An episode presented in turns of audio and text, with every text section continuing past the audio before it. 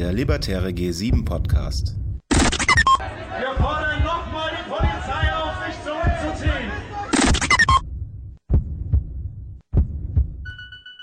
Willkommen zum dritten G7 Podcast.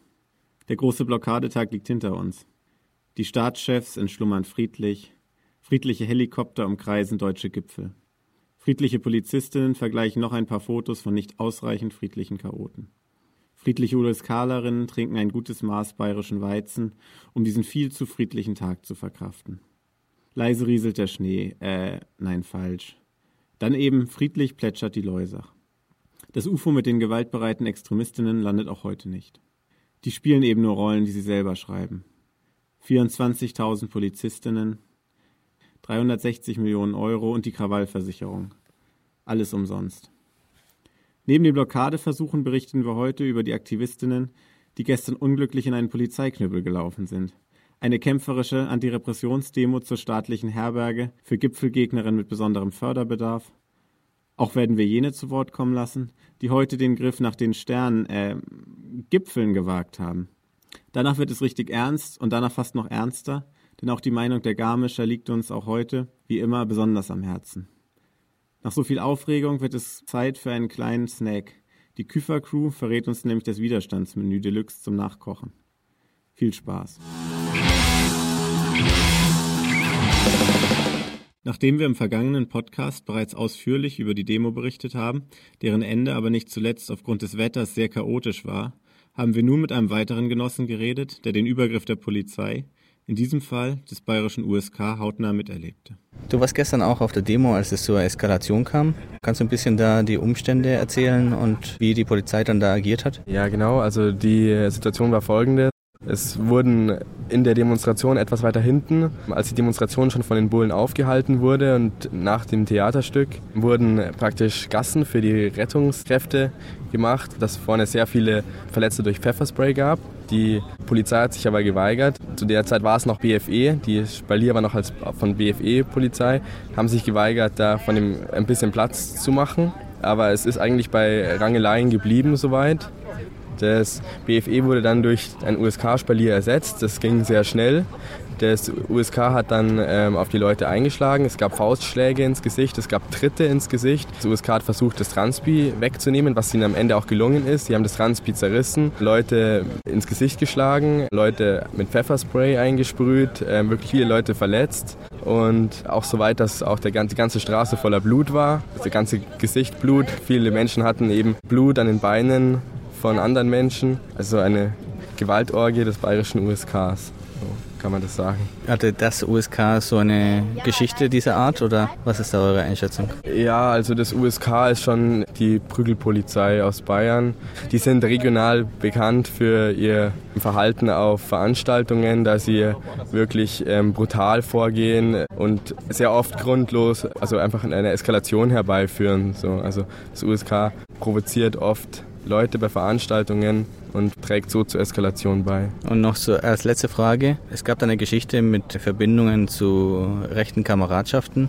Kannst du da ganz kurz was dazu sagen? Es sind Neonazi-Aufkleber in bayerischen Polizeiautos gefunden worden, die in bayerischen Polizeiautos von bayerischen Polizisten scheinbar geklebt wurden, was aber nicht äh, wirklich verwunderlich war. Also es ist schon bekannt, dass in der Polizei in Bayern sehr viele Neonazis auch drin sind. So. Also das ist jetzt nichts Unbekanntes. Das bayerische USK ist immer wieder durch aufgefallen, dass es beim USK rechtes Potenzial gibt, was auch an rassistischen Vorfällen der Kollegen herausgekommen ist. Also das ist schon seit das USK existiert eigentlich ein Skandal jagt dem nächsten, den aber eigentlich eben nicht skandalisiert wird oder eben nicht in der öffentlichen Presse bekannt wird. So. Bei der Demo am Samstag gab es nicht nur massenhaft Verletzte, es wurden auch einige Personen festgenommen. Um den Menschen in der Gefangenensammelstelle oder GESA unsere Solidarität zu bekunden, fand heute eine Demo statt. Wir demonstrieren, wie wir wollen, gegen Überwachung und Kontrollen. Die heutige Demo startete vor dem Protestcamp. Sie hatte das Ziel, all jenen, die von der Polizei in die Gesa gesteckt wurden, unsere Solidarität zu bekunden und ihre Freiheit einzufordern. Denn zusätzlich zu den Ingewahrsamnahmen von gestern hat die Polizei im Laufe des heutigen Tages über 90 Personen abtransportiert, die versucht hatten, die B2 nach Elmau zu blockieren. Eine kurze Zusammenfassung des Demoablaufs lieferten uns zwei Teilnehmer. Also insgesamt muss man sagen, dass die Demo sehr entspannt verlief von Seiten der Polizei. Abgesehen natürlich von den Anfängen, wo es lange gedauert hat, bis wir uns überhaupt haben loslaufen lassen und diesen üblichen Machtspielereien, dass die Seitentransparente nicht verknotet sein sollen und solche Sachen und so Kokolores. Ansonsten war es betont freundlich von Seiten der Polizeisprecher, muss man ganz klar sagen. Ja, es war ähm, am Anfang das Problem, dass wir nicht loslaufen, loslaufen durften und die ganze Demo war halt mal wieder so ein Wanderkessel, was eigentlich inzwischen schon leider so ein Standard geworden ist. Ähm, ich fand es sehr, naja, perfide von der Polizei, so freundlich zu sein, weil einerseits unsere Demonstrationsfreiheit durch so einen krassen Wanderkessel da äh, äh, einzuschränken und uns dann freundlicherweise in den Schatten zu lassen und uns freundlicherweise vor die Gesa zu lassen und uns dann auch einen schönen, friedlichen, lautstarken Protest zu wünschen. Es ist perfide, uns auch noch Wasser anzubieten, nachdem wir gestern das Pfeffer abgekriegt haben. Die Polizei spielte ihr perfides Spiel während der gesamten Demo. Immer wieder wurde der Zug gestoppt. Immer wieder musste über die Route verhandelt werden. Immer wieder wurde darauf bestanden, dass Seitentransbis nicht verknotet sein durften. Ständig war die Demo umhüllt von einem Wanderkessel, und immer wieder gab es Lautsprecherdurchsagen der Polizei, in der sie sich bemüht, freundlich darzustellen versuchte. Unsere Route führte uns schließlich am Bahnhof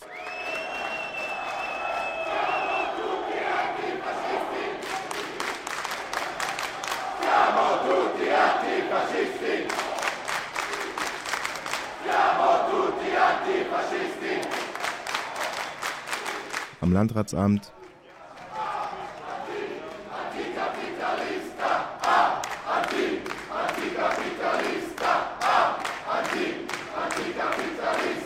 Und an der Gesa vorbei. Dort hielten verschiedene Personen Redebeiträge. So auch eine Person der Roten Hilfe. Wir sind hier, um dagegen zu protestieren, dass unsere Freundinnen und Genossinnen hier inhaftiert sind. Ganz vorneweg, vorhin hat die Polizei ja freundlicherweise gesagt, wir können jetzt hier unseren Protest kundtun. Aber darum geht es nicht. Wir wollen, dass unsere Genossinnen freigelassen werden, und zwar jetzt.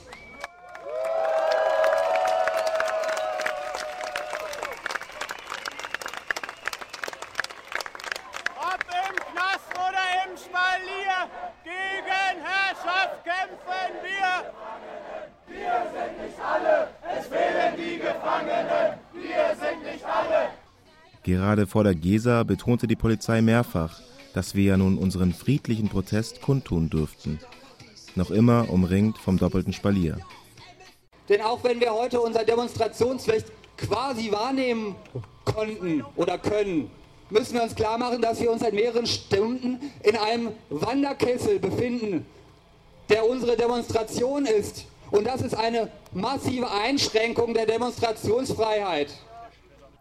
Vor der Gesa lieferte die Rote Hilfe ein Update zu den Gefangenen und zeigte die offensichtlich auf Diffamierung abzielende Kommunikationsstrategie der Polizei auf. Ich werde versuchen, einen kurzen Überblick aus Sicht des Ermittlungsausschusses zu geben, was eigentlich bisher passiert ist. Der wird unvollständig sein, weil wir natürlich auch nur das dokumentieren können, was wir mitbekommen. Und es hat in den letzten Tagen eine ganze Menge an kleinen, mit Sicherheit rechtswidrigen, zumindest zum Teil, äh, Maßnahmen gegeben, die willkürlich waren. Es hat aber auch in Gewahrsam und Verhaftungen gegeben.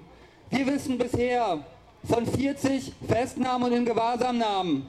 Einige von ihnen sind glücklicherweise wieder draußen oder werden noch entlassen heute. Weitere Genossinnen, wenige zum Glück, werden bis Montagabend inhaftiert sein.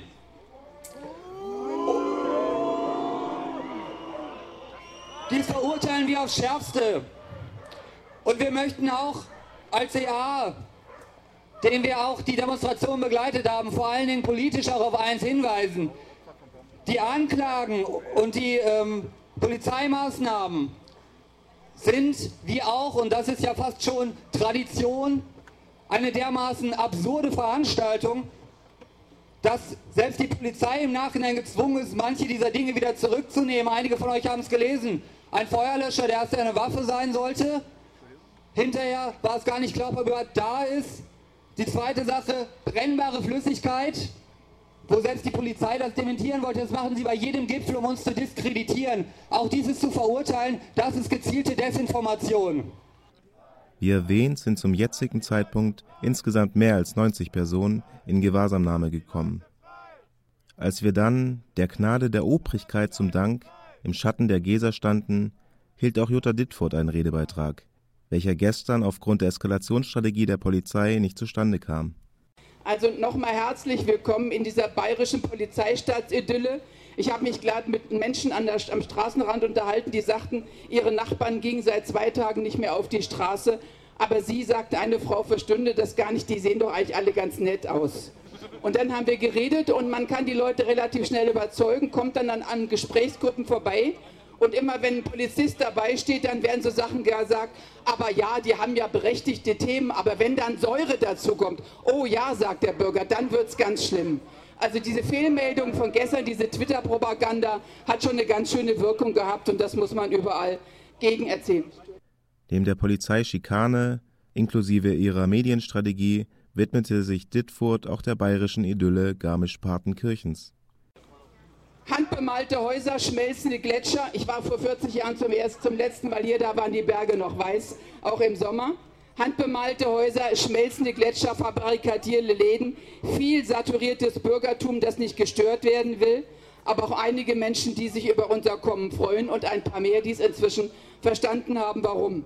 Keine Freiheit der Demonstration, der Zugang zur gesamten Region ist gesperrt, wenn ihr euch mal die ADAC-Warnung angeguckt habt. Das heißt, man kann nur sagen, deutsche Idyllen sind stets trügerisch. Und das, was wir hier haben dürfen, sind ja auch keine wirklichen Demonstrationen, sondern mehr oder weniger Gefangenentransporte, wo immer wieder Anlässe geschaffen werden, irgendwelche Leute von uns einzukesseln. Damit man hinterher, man muss ja hinterher dem erschreckten, hysterisch gemachten Bürger erklären, warum 25.000 Polizisten unterschiedlicher Abteilungen hier waren. Da kann es ja nicht glatt gehen. Also braucht man Anlässe, die man hinterher zumindest in der Bildzeitung unterbringt. Und die deutsche Mittelschicht, auch in Garmisch, weiß eigentlich ganz genau, dass sie von diesen gesellschaftlichen Gewaltverhältnissen profitiert und ihre in der Weltwirtschaftskrise doch oft nur eingebildete Sorge wandelt sich mehr und mehr um in Aggressionen gegen Andersdenkende wie uns, gegen Roma, Flüchtlinge, Arme und sogenannte Unproduktive. Bei den den Kessel bildenden Korps um uns herum, die im Verlauf der Redebeiträge immer ruhiger wurden und betröppelter ins Leere starrten, hätte Mensch die Idee bekommen können, dass da vielleicht auch bei ihnen was ankam. Naja, wilde Spekulation. Ditford jedenfalls sprach über viele Themen und fasste unter anderem auch die deutschen Zustände zusammen. Durch solche Prozesse wie Agenda 2010, Hartz IV, tausenderlei Gesetze waren Kompost für eine neue völkische, rassistische und antisemitische Bewegung in den Parlamenten und auf der Straße und das ist lang nicht vorbei. Anschließend bewegte sich die Demo mit der ach so freundlichen Erlaubnis der Polizei wieder zurück zu Anschließend bewegte sich die Demo mit der ach so freundlichen Erlaubnis der Polizei wieder zurück Richtung Camp. Und ja, sogar Wasser wollten sie uns diesmal spendieren. Zu hoffen bleibt, dass diese plumpe Taktik der Selbstdarstellung auch nicht bei der lokalen Bevölkerung ziete. Eins, zwei, drei, lass die Leute frei!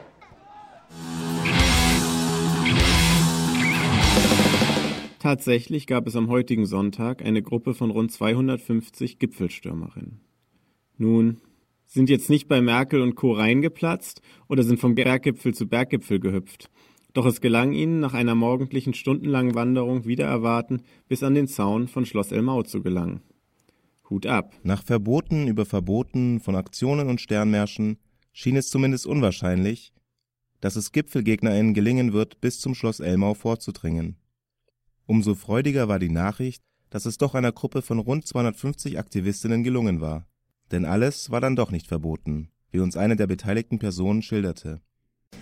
Beim G7-Gipfel gab es drei Marschrouten, die genehmigt wurden gerichtlich. Das war einmal der Fahrradkorso, das war einmal die sogenannte Route 2, die um Barmberg rumgeführt hat und einmal die Route 3.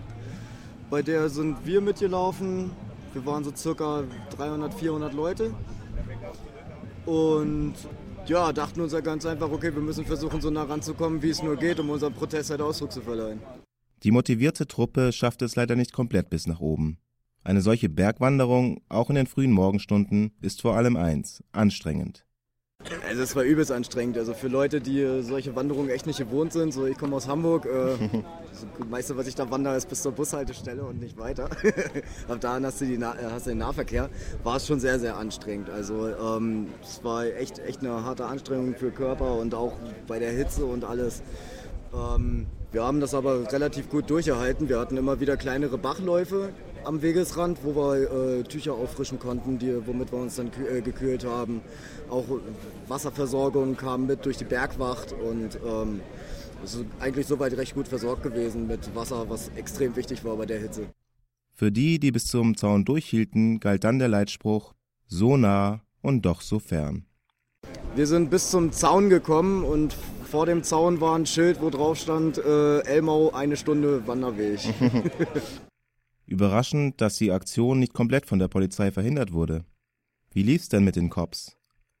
Also ähm, zum einen, wir sind ja vom Bahnhof aus losgegangen. Da stand, äh, stand eine Menge Polizei, die uns aber gar nicht weiter begleitet hat. So ein Polizeifahrzeug hat uns begleitet bis zum Ende unserer Demoroute. Und von da an sind wir dann irgendwie alleine losgegangen, ohne dass die Polizei uns weiter im Augen, in den Augen hatte. War jetzt allerdings auch ein Weg, wo jetzt keine, keinerlei Gefahr ausging. So, wir hatten um uns herum größtenteils äh, Koppeln, wo Kühe drauf standen oder Weide, äh, Weidebereiche. Wir sind dann kurz hinterm Aufstieg. Da wurden wir das erste Mal kontrolliert. Da äh, wurde versucht, äh, Demonstranten zu kontrollieren, was sie in ihren Rucksäcken mit drin haben. Es kam zu vereinzelten Kontrollen, aber größtenteils haben wir uns die Leute einfach dann gekrallt und haben die mit durchgezogen, woraufhin die Polizei dann versucht hat, den dicht zu machen. Und wir dann einfach um das Bauernhaus, an dem die Polizei stand, dann auf der anderen Seite rumgegangen sind und die dann so hinterlaufen haben. Und anschließend wurden wir dann noch von äh, einer Hundertschaft begleitet, die auf den Weidebereichen gelaufen ist, was uns ja ausdrücklich untersagt worden ist und die äh, hin und wieder Rangeleien da versucht haben anzufangen. Teilweise dann von den erhöhten Bereichen auf den Wanderweg raufgesprungen sind und ähnliches. Und wir haben die aber eigentlich relativ gut äh, wieder verdrängt aus unserem Wanderweg. Und wie ist das dann, wenn ein Mensch an diesem Zaun ankommt? Als wir am Zaun selber waren, war der Weg, waren, waren, waren Spalier von jeweils zwei Hundertschaften rechts und links. Und dann äh, waren drei Reihen Polizisten vor dem Tor. Ein ganzer Haufen Polizei mit Kamera und Fotografen an einer, an einer Böschung. Und direkt dahinter waren nochmal 600 Schaften hinterm Tor. Also die haben sich anscheinend echt darauf vorbereitet, dass wir da versuchen irgendwie durchzubrechen. Aber nach zweieinhalb, drei Stunden, dreieinhalb Stunden, bis der letzte Rest dann wirklich angekommen war. Da hatte von uns echt keiner mehr die Kraft dazu, da noch irgendwie zu versuchen, sich da groß was zu liefern. Ein solch martialisches Polizeiaufgebot hilft da sicher auch nicht weiter. In jedem Fall Respekt vor dieser Leistung. Und selbst? Zufrieden? Es ja, also man hat sich natürlich mehr vorgenommen. Ne? Es wäre uns natürlich am liebsten gewesen, wenn wir irgendwie Schlupflöcher gefunden hätten, wodurch wir wirklich es geschafft hätten, dann bis nach Elmau zu kommen. Aber ich glaube, für die Anstrengung, die wir da heute vollbracht haben, war es eigentlich ein ganz gutes Resultat.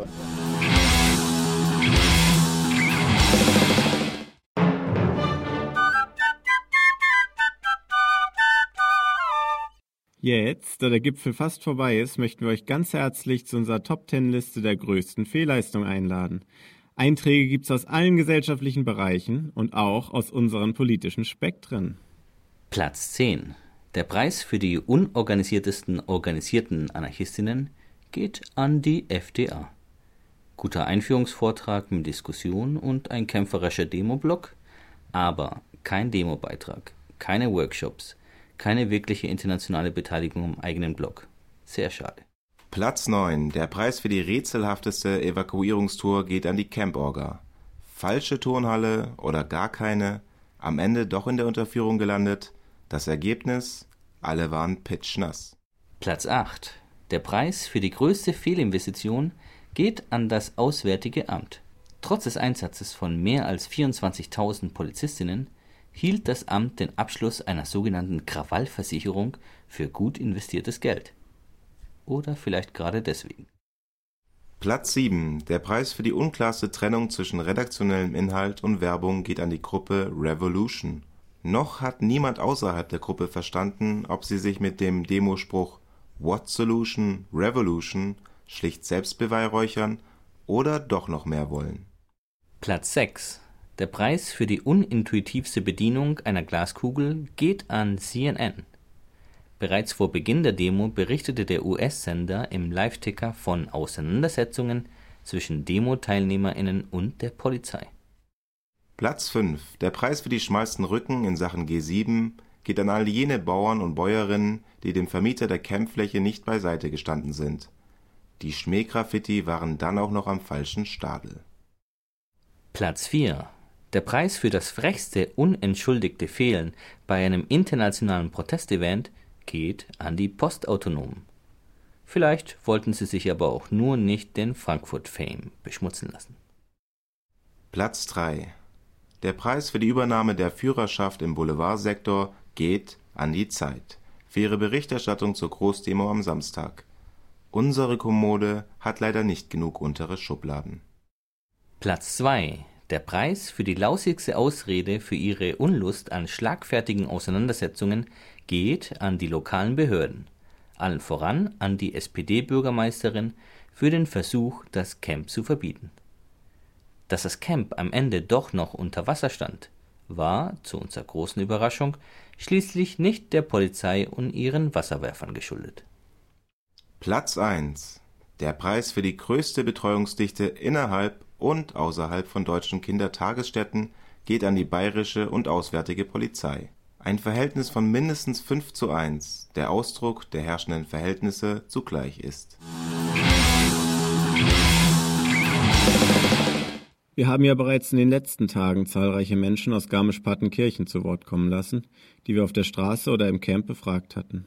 Da uns allerdings an einer schonungslosen Betrachtung der Stimmung in der Stadt gelegen ist, dokumentieren wir im Folgenden in voller Länge ein Interview mit einem Einheimischen, dessen Wahrnehmung uns stellvertretend für die vieler Menschen im Ort erscheint. Was natürlich nicht bedeutet, dass wir seine Meinung teilen. Sind Sie von hier? Ich bin von hier. Ich bin acht Kilometer entfernt und bin jetzt jeden Tag mit dem Fahrrad hierher gefahren. Und gestern Abend, weil es so geregnet hat, habe ich erst einmal eineinhalb Stunden warten müssen, weil ich mich bei dem Gewitter nicht in diese raus getraut habe. Und dann hat es immer noch geregnet und bin ich etwas feucht heimgekommen.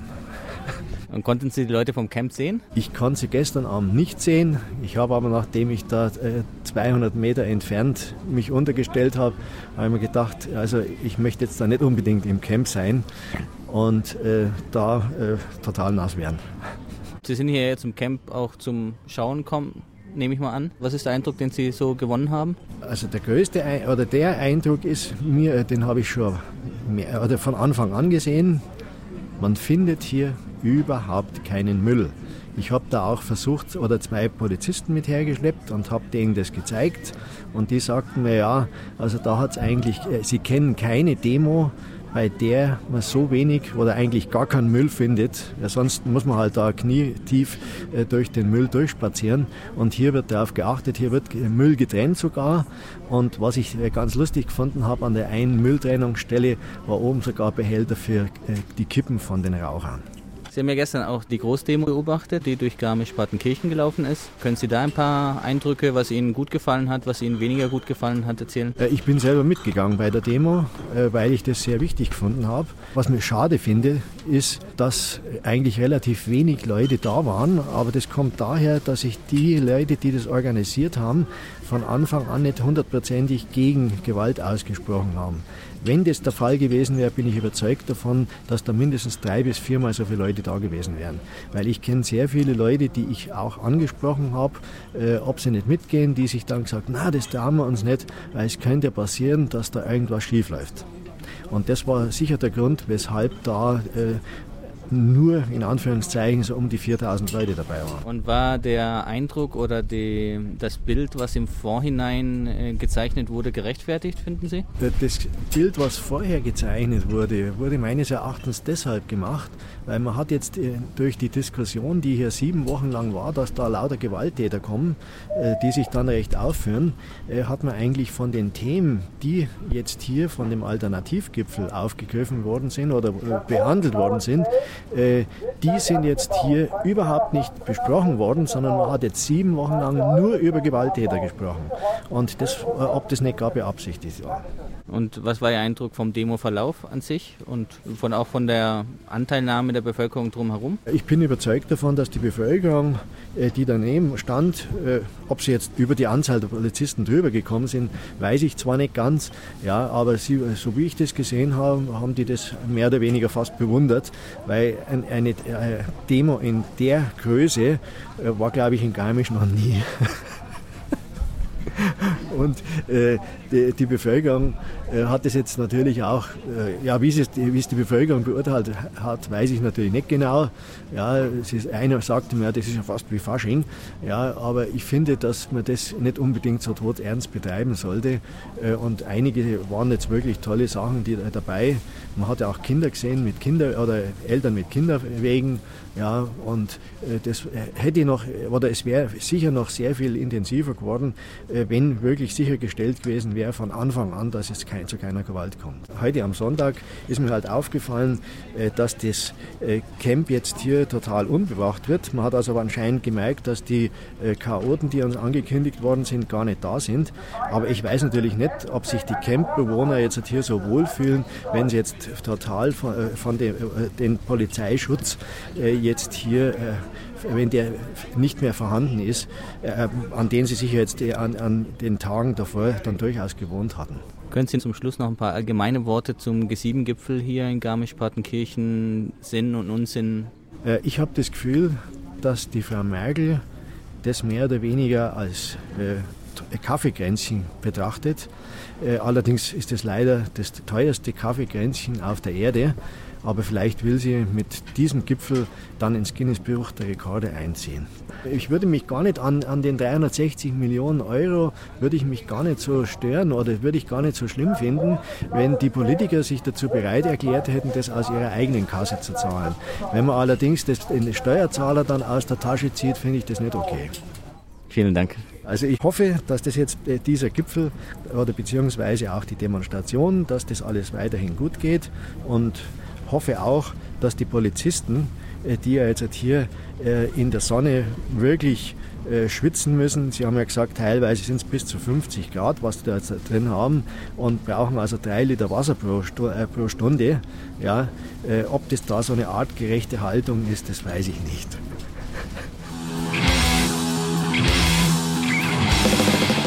In unserer Serie zu den wichtigen Infrastrukturteilen des Protests gegen den geschmacklosen Gipfel haben wir heute mit zwei der vielen Menschen gesprochen, die als Fokü unsere Mägen mit leckeren Dingen füllen.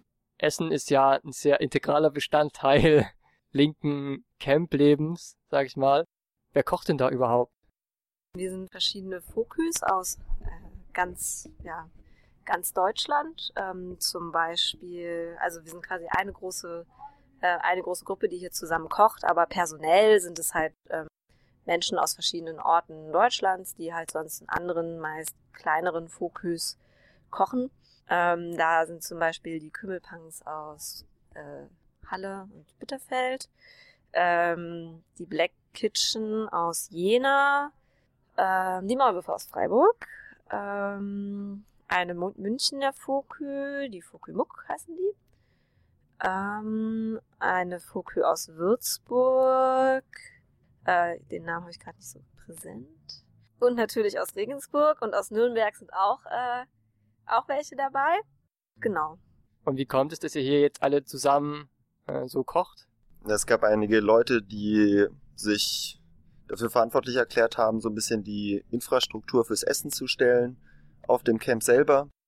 Und genau, dann haben sich halt verschiedene Kochgruppen irgendwie dazu bereit erklärt. Und ähm, es gab teilweise Anfragen, teilweise haben sich die Kochgruppen selber gemeldet.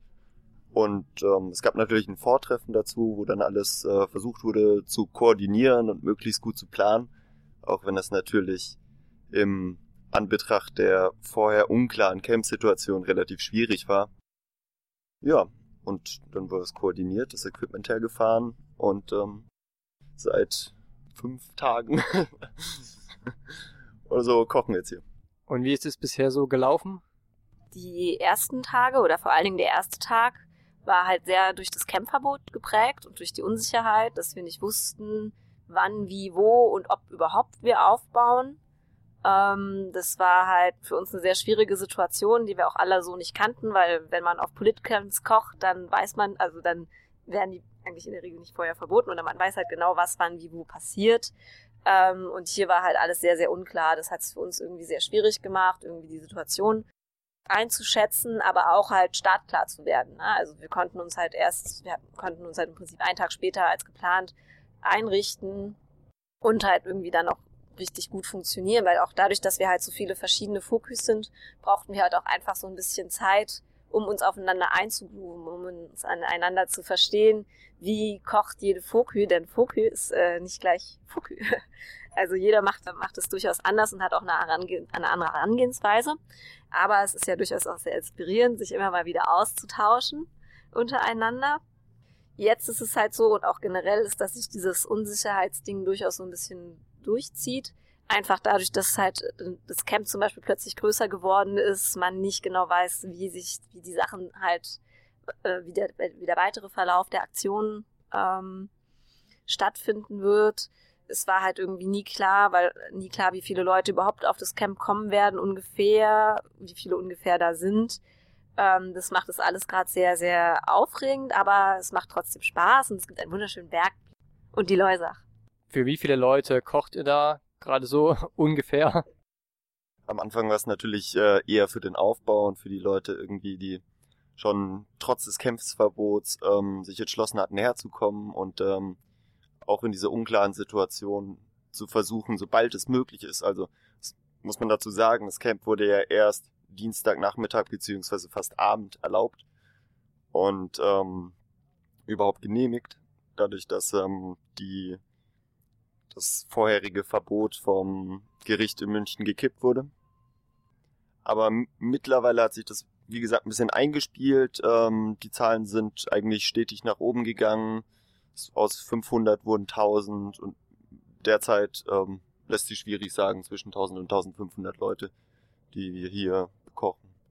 Und gleichzeitig versuchen wir natürlich auch für die Kundgebung beziehungsweise Samstag und Sonntag für die Aktionen, die hier auch im Umkreis passieren, eine Versorgung den Leuten irgendwie eine, eine Grundversorgung an Lebensmitteln zu sichern.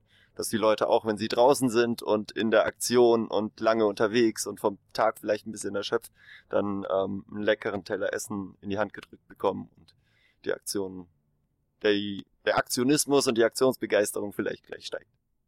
Für so viele Leute braucht man ja auch eine ganze Menge an Lebensmitteln. Wo kommt denn das ganze Zeug überhaupt her? Aus dem Großhandel. Also wir haben halt vorher, ähm, trotz der ganzen Unsicherheiten, ähm, schon versucht, was zu kalkulieren und hatten halt eine Lieferung mit Trockenwaren, sowas wie Nudeln, Kichererbsen und so weiter. Und ähm, kriegen jeden Tag eine Gemüselieferung, ähm, auch von einem Großhandel oder so einem größeren Handel hier aus der Region. Ähm, und was sonst noch so fehlt, müssen wir uns leider gerade im äh, Supermarkt besorgen, weil die Strukturen hier ja auch irgendwie nicht so nicht so sind wie halt irgendwie in der Nähe von Großstädten, wo man halt mal schnell irgendwie zu einem Groß, auch einem Großhandel selbst fahren kann oder zu einem größeren Supermarkt. Gleichzeitig gibt's hier noch einen äh, sehr solidarischen Bäcker, der uns auch immer mit frischem Brot versorgt, bei dem wir anrufen können und für den nächsten Tag vorbestellen. Also das ist eigentlich auch ganz cool, dass auch die Leute, also die, die, die Leute, die uns beliefern, eigentlich auch ganz kooperativ sind. Also wir haben das halt auch schon vorher kommuniziert, dass wir nicht genau wissen, wie es halt laufen wird, wie viel wir brauchen, ob wir vielleicht, ob wir vielleicht irgendwie viel zu wenig brauchen, als wir halt eigentlich gedacht haben. Und ähm, dadurch, dass halt die, ja, der Großhandel mit uns halt irgendwie auch so gut kooperiert und auch sehr flexibel und spontan ist, ähm, erleichtert es uns einiges. Also was mich persönlich sehr gefreut hat, war, dass ähm, auch Leute aus Garmisch ähm, persönlich hier vorbeigeschaut haben. Wir kriegen sehr positives Feedback aus der Bevölkerung, auch Leute, die vorbeischauen und fragen, oh, was kocht ihr da? Und auch Leute, die mit dem Rucksack vorbeikommen und sagen, oh, ich gehe gerade einkaufen und könnte auf meinem Rückweg nochmal im Camp vorbeischauen. Soll ich euch irgendwas mitbringen? Braucht ihr noch äh, Zucker oder Salz oder Mehl oder was auch immer? Und auch das ist ein Part der Versorgung. Natürlich ist es ein ziemlich kleiner Bestandteil, aber es ist immer schön, sowas mitzubekommen und auch so eine Solidarität aus der Bevölkerung dann ähm, so entgegengebracht zu bekommen. Was ist bis jetzt euer Eindruck so vom Camp, von den Leuten? Passt es alles mit dem Schnippeln helfen und abwaschen und alles so, wie das so hier gerade äh, funktioniert oder auch nicht funktioniert? Ähm, also Schnippeln und Abwaschen hilft, läuft ganz gut. Also viele, also ne, Leute haben halt Hunger und freuen sich, wenn es Futter gibt. Insofern ähm, sind sie auch bereit, uns zu unterstützen und kommen auch sehr oft einfach von selbst an und fragen, ob sie uns irgendwie äh, was helfen können. Das ist ziemlich cool. Was für uns ein bisschen ähm, ungewöhnlich ist, ist halt, dass die Wassersituation auf dem Camp so ein bisschen äh, schwierig ist. Also wir haben halt so 1000 Liter Kanister, in denen wir Wasser, also Frischwasser kriegen und in die wir das Abwasser reintun müssen und das wird dann abtransportiert und dann kommt wieder neues Wasser. Ähm, das, äh, ja, wir haben uns da jetzt auch mittlerweile ganz gut eingegroovt und mit der Situation arrangiert, aber es könnte durchaus entspannter sein, was das zum Beispiel angeht. Aber ja, jetzt wo sich das Camp so langsam gefüllt hat und äh, größer geworden ist auch, ist die Stimmung eigentlich ganz gut. Und äh, wie gesagt, es hat ein, es ist ein um, umringt von Bergen, man hört Kühe. Und es ist auch erstaunlich, innerhalb von kürzester Zeit hat sich dieses Camp von 200 Leuten sowas von vergrößert. Und ähm, aber die Struktur steht. Ich denke, wir werden das auch auch die nächsten Tage werden ganz gut laufen. Und ähm, ja, eigentlich der Eindruck nach anfänglichen Schwierigkeiten mittlerweile durchaus positiv. Cool. Dann vielen Dank fürs Interview. Ähm, ich wünsche euch ganz viel Spaß beim Kochen und auf jeden Fall nicht so viel Stress dabei.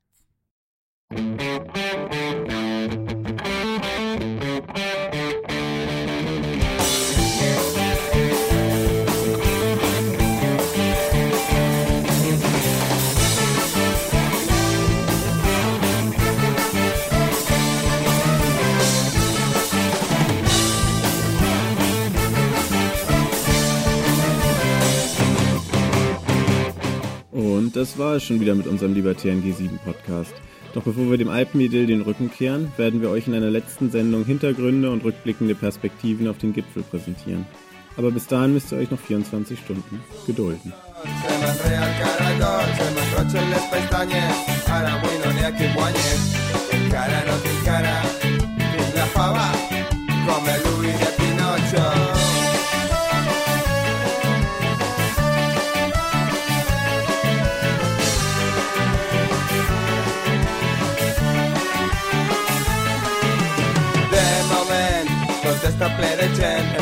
Per les parets, onades de xoc contra el vent. Encara no tinc cara, tinc la testa, i està per a la festa.